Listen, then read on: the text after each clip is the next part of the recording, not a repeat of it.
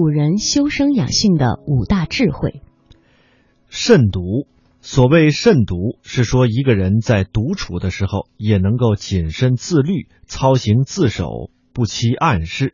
其实，中国历代的文人学士啊，受到慎独的思想影响是最为深刻的，而且都是以这种思想来砥砺标榜，作为修身尽德的重要的目标。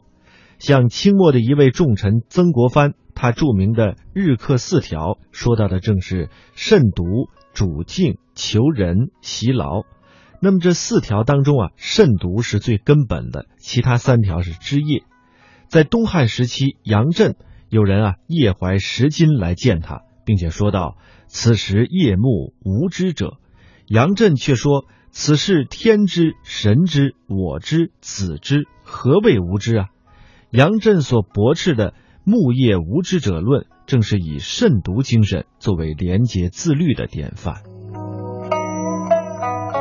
第二大智慧是慎染。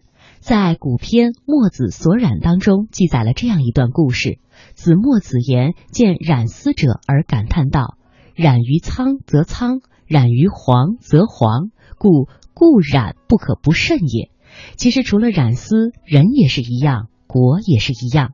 在清朝末年，蔡公时当时感叹于国事危艰，民生疾苦，曾经与好友组成了革命团体，叫“慎所染斋”。意思呢，不仅不要被环境腐化，还要能够改造环境。慎染就是要见贤思齐，见不贤而能够内自省，主动接受良好环境的影响，涵养正气。在古人修身养性的大智慧当中，还有一条叫做慎微。汉代的哲学家王弗曾说：“慎微防蒙，以断其邪。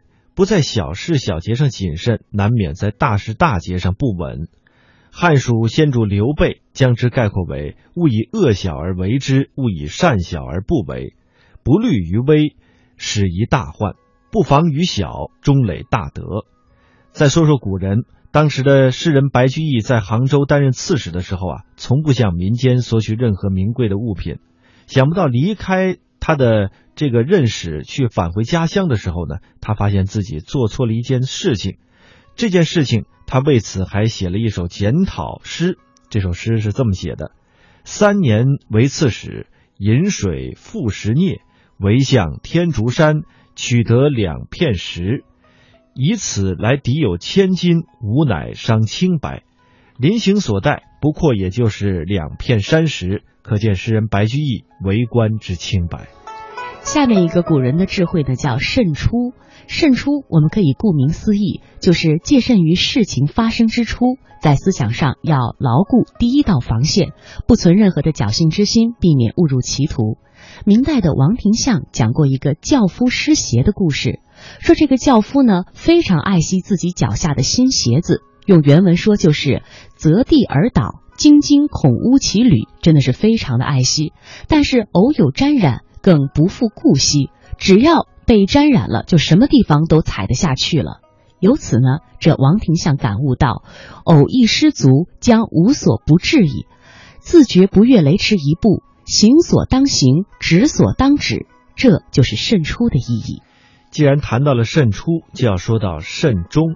都说啊，慎出者不一定能够善终。所以，这慎终也是为人处事当中应当遵循的一条非常重要的原则，因为慎终是防止功败垂成的关键。《道德经》曾经这样说：“民之从事，常于己成而败之；慎终如始，则无败事。”换句话说呢，就是若想不功垂功败垂成，就应该善始善终，善作善成。这“坚持”二字，应该说是知易行难。毛泽东对此也有着非常通俗易懂的表述：一个人做点好事并不难，难的是一辈子做好事。